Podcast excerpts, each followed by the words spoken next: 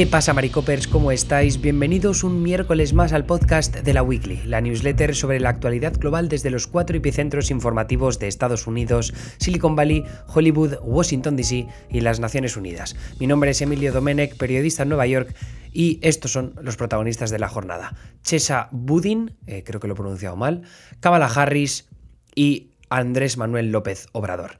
Empiezo con Chesa Budín porque mm, este es el fiscal del distrito de San Francisco que hoy se enfrentaba a un referéndum para ver si lo destituían de su puesto.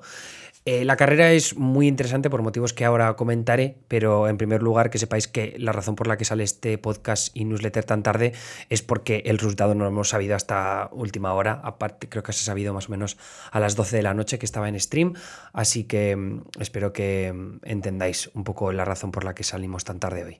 Anyway, eh, entonces, ¿qué ha pasado? Chesa Budín, el fiscal reformista del distrito de San Francisco, fue destituido este martes después de sufrir la que ha sido una derrota bastante dura en el referéndum que se ha organizado para apartarlo del cargo.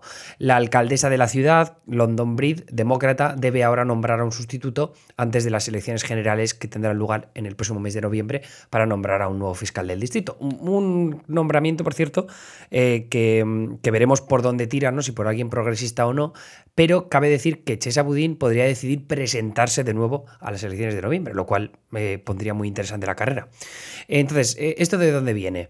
Bueno, Budín ganó las elecciones a fiscal del distrito en 2019 como parte de un movimiento de candidatos a fiscalías que pretenden reformar el sistema de justicia criminal en Estados Unidos. Varios han ganado elecciones, de hecho, de forma bastante reciente, en ciudades como Los Ángeles, con Gascón, que es otro que también puede que se enfrente a, un referéndum de estas características, en Filadelfia, en Chicago.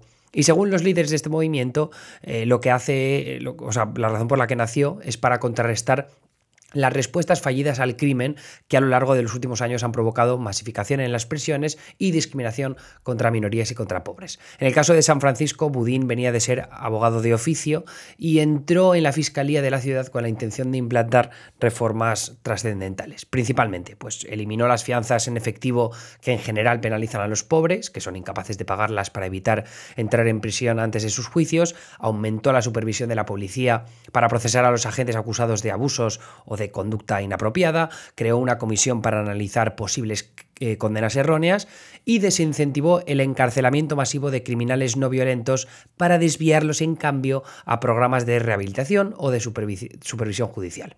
Las medidas coincidieron en el tiempo con el inicio de la pandemia, que es cuando los crímenes violentos se dispararon en todo el país, y específicamente en lo que refiere a la violencia armada y los homicidios, que es algo de lo que hemos hablado en el pasado eh, en la weekly, porque la verdad es que las cifras, sobre todo a, a mediados del año pasado, eran terribles, ¿no? Cuando eh, creo que fue los Centros y Control de Prevención de Enfermedades quienes sacaron las nuevas estadísticas y eran bastante, bastante duras. Pero eh, siguiendo con lo de Budín, con este aumento del crimen, lo que pasa es que Budín y otros fiscales reformistas como él empezaron a convertirse en el objetivo habitual tanto de los medios como de los políticos de derechas, ¿no? Eran el chivo expiatorio perfecto. Budín, eh, además, era una víctima muy fácil porque San Francisco sufre desde hace años una grave crisis de personas sin hogar, que no es una competencia que vaya directa, directamente ligada con él, pero bueno, siempre las imágenes es lo que tiene. Y luego también una crisis de consumo de drogas, ¿no? Porque luego también las personas sin hogar y dentro de esos círculos mucho consumo de opioides, de fentanilo, por ejemplo, que hemos hablado varias veces de ello, y esto ayuda a sentar la narrativa de que partes de la ciudad de San Francisco están sumidas en la pura anarquía. Con la pandemia en San Francisco también se produjo un aumento destacado de los robos y de los hurtos, amén de campañas organizadas para robar en tiendas céntricas de la ciudad. Hay un target en concreto del que se ha hablado sin cesar a lo largo del último año de los últimos dos años, mejor dicho. Eh, algunos ataques de odio contra ciudadanos asiático-americanos también han recibido mucha atención mediática, además en el contexto de la pandemia y de la represión contra los asiático-americanos por esto de se han inventado, ellos han traído la pandemia y demás historias. Eh, hay miembros de la comunidad asiático-americana en San Francisco que creen que, por cierto, son creo que una quinta parte de, la población de la ciudad, pero lo que dicen es que creen que Budín no hizo lo suficiente contra los perpetradores de esos crímenes o que directamente ha metido la pata a la hora de hablar de alguno de esos ejemplos. Y luego, en uno de los casos más destacados de los últimos dos años, un hombre con varios arrestos previos que la Fiscalía de Budín evitó enviar a prisión por un robo armado acabó matando a dos mujeres cuando conducía ebrio un coche robado. Eso, pues el típico caso anecdótico un poco con Dukakis y H.W. Bush a primeros de los 90. no, eso a finales de los 80, unas presidenciales pasó un poco lo mismo, ¿no? Que Dukakis, no, sé si él era gobernador de Massachusetts y había aprobado una ley para... o no, había eh, em, como perdonado eh, a varios criminales convictos y entonces uno de ellos que salió de prisión pues terminó cargándose a, varias personas. Entonces eso lo usaron en un anuncio contra él. Fue un anuncio bastante feo pero que dicen que fue uno de los básicos para poder ganar aquellas elecciones eh, Bush padre. Pero bueno el caso es que es en ese contexto en el que nace la iniciativa para destituir a Budín todo con el apoyo de demócratas moderados de figuras republicanas y luego también de multimillonarios en el contexto de San Francisco importante porque estamos muy cerca de Silicon Valley un montón de gente del mundo tech y que todos estos han metido millones de dólares en la campaña para acabar con Budín. O sea, han tenido bastantes más millones de dólares que Budín, que solo ha tenido que agarrarse, a veces también a donaciones, pero sobre todo de lo que han conseguido recaudar entre votantes con, que han puesto pues, un poco de dinero, ¿no? Entre 1 y 100 dólares. Eh, por cierto, que he puesto un enlace de Forbes que habla un poco de los, las, personas que han metido dinero en esta campaña. En cualquier caso, todas estas instancias lo que hicieron fue aportar imágenes fáciles de vender como, ah, mirad, estas son las consecuencias de las políticas reformistas, progresistas de gente como Budín y que por supuesto cadenas como Fox News han sabido aprovechar a la, a la perfección para meter el foco en un movimiento que les interesa contrarrestar. ¿No? Es decir, ha subido el crimen en todo el país, pero oye, vamos a centrarnos en estos, ¿no? que son los progres, los rojos que nos dan más miedo. La realidad es que, en cambio, solo algunos tipos de crímenes aumentaron desde la llegada de Budín a San Francisco. Muchos solo reflejaban las mismas tendencias que se han visto en el resto de Estados Unidos. Los crímenes violentos de la ciudad, por ejemplo, se mantienen en mínimos históricos, salvo por los tiroteos y los homicidios, que es una tendencia similar e incluso mejor en el caso de San Francisco a la de otras ciudades de tamaño parecido. Y esto es según un análisis en concreto del San Francisco Chronicle, que es un periódico de la ciudad históricamente de centro derecha y que en este caso, eh, no solo el Chronicle, otros periódicos también han apoyado a Chesa Budín porque se notaba que la campaña pues, era una campaña de mala fe.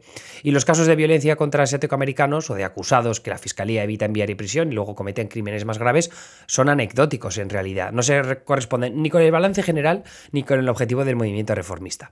Pero es que esa es la clave, ¿no? El movimiento reformista del sistema de justicia criminal pretende implantar medidas que cambian el statu quo de dureza contra el crimen porque creen que esa dureza contra el crimen no ha funcionado en las últimas décadas, que en cambio lo que ha conseguido es una masificación de las prisiones, más violencia en las calles, porque al final la gente que se queda muchos años en prisión luego le cuesta más volver y luego acaban eh, entrando en actividades criminales.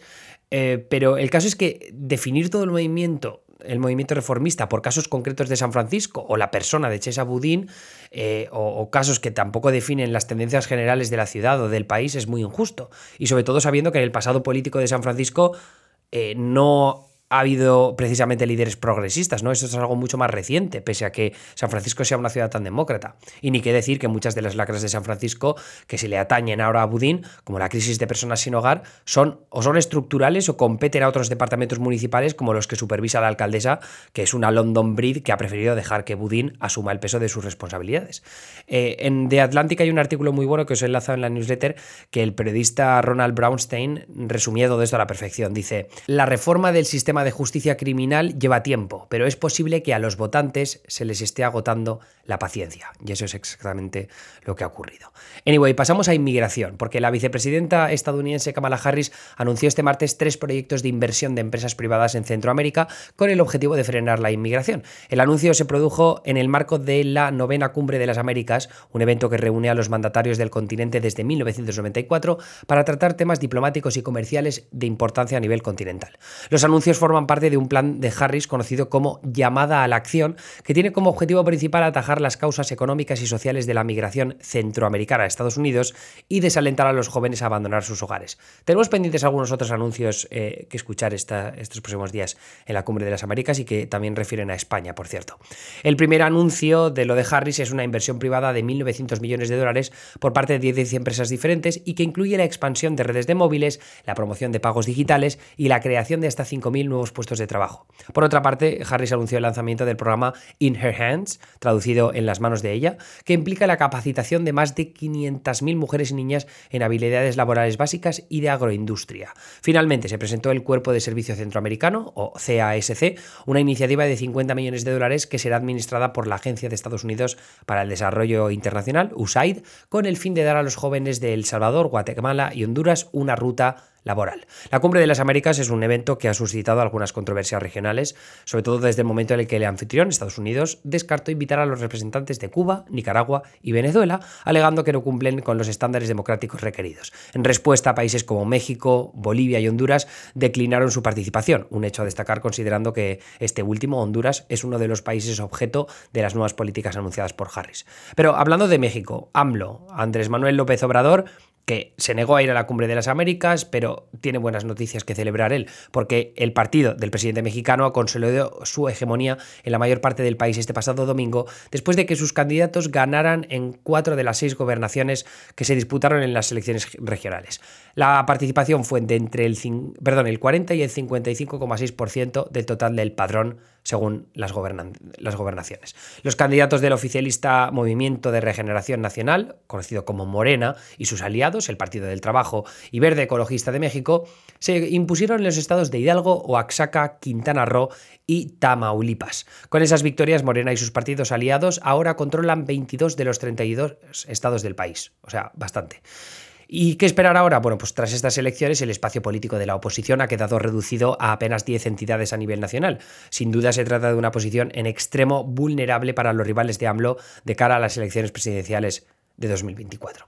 Y con eso y un bizcocho ya os dejo yo. Eh, tenéis más enlaces con nuestro monitor electoral que publicamos todos los miércoles con enlaces a algunos titulares importantes de elecciones que están eh, quizá un poco lejos, pero quizá también a la vuelta de la esquina. Tenemos, por ejemplo, eh, sobre la inflación, tenemos algo sobre Netanyahu, las elecciones legislativas pendientes en Francia y luego el tema de la Amazonía en el contexto de las presidenciales de Colombia. Anyway, un montón de cosas muy guays y además un vídeo a una entrevista que se han hecho a sí mismos Zendaya y Andrew Garfield. O sea, si es que os ofrecemos de todo, esto es la polla. Anyway, eh, bienvenidos a los nuevos, que sé que sois unos cuantos, que os habéis suscrito gracias a la oferta que hemos puesto en los últimos días. Si... Em, nada, si eso, si os gusta lo que escucháis, si no os gusta algo, estaré encantado de leer vuestros emails. Podéis responder directamente al email que habéis recibido esta mañana o si no, eh, escribirme en la sección de comentarios de nuestra página web de www.laweekly.com. Un besito muy fuerte y me escucháis mañana con otra newsletter que todavía no sé sobre qué va a tratar. Hasta luego.